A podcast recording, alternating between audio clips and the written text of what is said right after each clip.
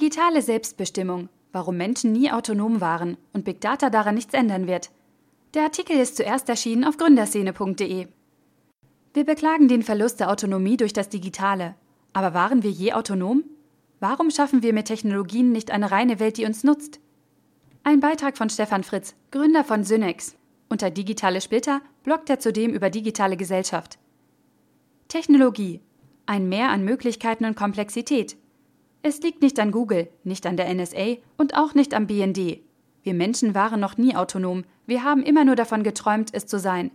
Unser Schmerz über den Verlust der Autonomie durch das Internet ist also eher ein Phantomschmerz, ein Schmerz über einen Verlust von etwas, das wir nie wirklich besessen haben. Mal abgesehen davon, dass wir Menschen uns wohl kaum als autonom bezeichnen können, wenn wir in unserem Körper auf Millionen parasitärer Lebensformen für unsere elementaren Stoffwechselprozesse angewiesen sind, gab es bereits in der Welt der einfachen Werkzeuge keine echte Autonomie für uns. Seit wir Menschen uns mit den ersten Werkzeugen wie Blasrohren oder Keilen in die Welt der Technik aufgemacht haben, können wir nicht mehr ohne diese existieren. Die digitale Welt als Weiterentwicklung der Technik führt uns lediglich einmal mehr schmerzhaft vor Augen, dass der Rückweg in eine von uns Menschen selbstbestimmte Welt wohl endgültig versperrt ist. Technologischen Fortschritt betrachten die meisten von uns positiv, eröffnet er uns doch persönlich neue Möglichkeiten. Auch wenn wir unsere Kleidung im 20. Jahrhundert nicht mehr im Fluss waschen mussten, so kennen wir noch die Erzählungen unserer Großelterngeneration über den wöchentlichen Waschtag mit Waschzuber, Seifenlauge, langwierigem Trocknen, aufgesprungenen Händen und dem folgenden Bügeltag. Dank Waschmaschine und Trocknertechnologien geht es uns schon seit den 60er Jahren bedeutend besser, weil wir jede Woche deutlich weniger Energie und Arbeitskraft in diesen Arbeitsbereich investieren müssen. Wir freuen uns, dass wir die Zeit, die früher für diese eher unangenehmen Aufgaben anfiel, nun für neue Möglichkeiten und Optionen nutzen können. Ähnlich verhält es sich mit der Mobilität. Tagelange Reisen mit der Postkutsche wurden durch die Eisenbahn auf Tage bis Stunden reduziert. Heute legen wir große Entfernungen binnen Stunden und Minuten zurück.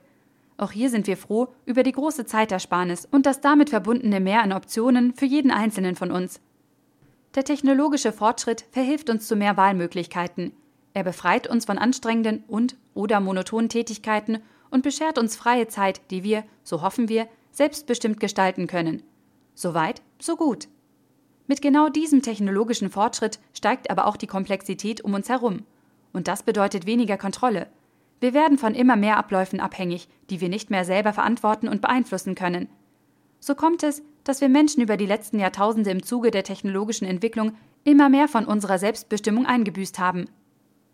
Informationen als Mittel zur Selbstbestimmung doch dabei gab es einen Gegenpol, der uns Menschen geholfen hat. Informationen. Mit zunehmendem Informationsgewinn konnten wir Menschen in einer Reihe von Bereichen anscheinend der Komplexität Herr werden. Die Zeitung hat unser lokales Leben geordnet. Börsen ordneten Märkte und ein gutes wissenschaftliches Modell hat uns bei vielen alltäglichen und strategischen Entscheidungen unterstützt. In der digitalen Welt haben wir die Informationsbeschaffung und Informationsverwertung zum Grundsatz erklärt. Mit dramatischen und fatalen Folgen für die Menschheit.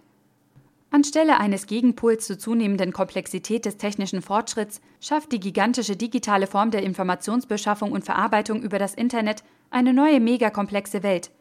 Mit jeder neuen Chance, die uns diese neuen Informationen zum Ordnen der Welt und Entrinnen aus der Komplexität bieten, geraten wir zugleich tiefer in den Komplexitätssumpf.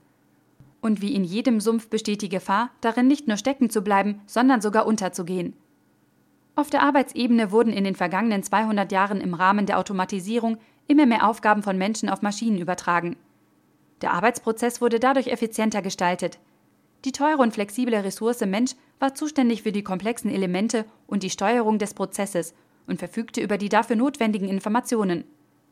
Inzwischen können unsere hochentwickelten digitalen Systeme viel komplexere Aufgaben durchführen und übernehmen weitere Arbeitsschritte von Menschen. Für den Menschen selber bleiben damit die Aufgaben übrig, die Computer und Co. noch nicht erfüllen können. Der Mensch wird zum Zuarbeiter für die Technik. Eine wenig befriedigende Rolle. Und diese Entwicklung betrifft zunehmend Berufsfelder, die wir lange Zeit für nicht austauschbar gehalten haben. Nach Bankangestellten und Reiseberatern sehen sich auch Piloten und Ärzte damit konfrontiert, dass ihre Funktion und ihr Wissen von Computern abgebildet und präsentiert werden. Im Notfall aber sollen sie den Ausfall von Technikelementen kompensieren können und in dieser Ausnahmesituation alle dafür notwendigen Informationen parat haben. Damit kommt die Jobanforderung dann dem Superhelden-Image wieder näher. Wir Menschen brauchen Selbstbestimmung, Autonomie.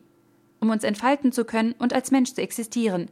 Und genau die werden wir in Zukunft nie oder nur schwer wiedererlangen können, wenn wir unser Verständnis über die Aufgaben von Technologien nicht überdenken und neu definieren. Einfach auf den technologischen Fortschritt zu schimpfen, ist nicht zielführend, denn auch ohne unser Zutun wird die Welt von morgen immer komplexer. Zurück auf die Bäume ist keine Option und das wollen wir ja auch gar nicht. Raus aus dem Hamsterrad mit Ideen für eine Orientierung am Nutzen des Menschen. Aber wir als Gründer und Entrepreneure können unsere Ideen für neue digitale Systeme und Geschäftsmodelle an einem neuen Paradigma ausrichten. Bisher haben Ingenieure und Entwickler überall auf der Welt darauf hingearbeitet, den Menschen im Prozess zu ersetzen oder ihm möglichst viel Arbeit abzunehmen. In der Folge entstand der oben beschriebene Autonomieverlust.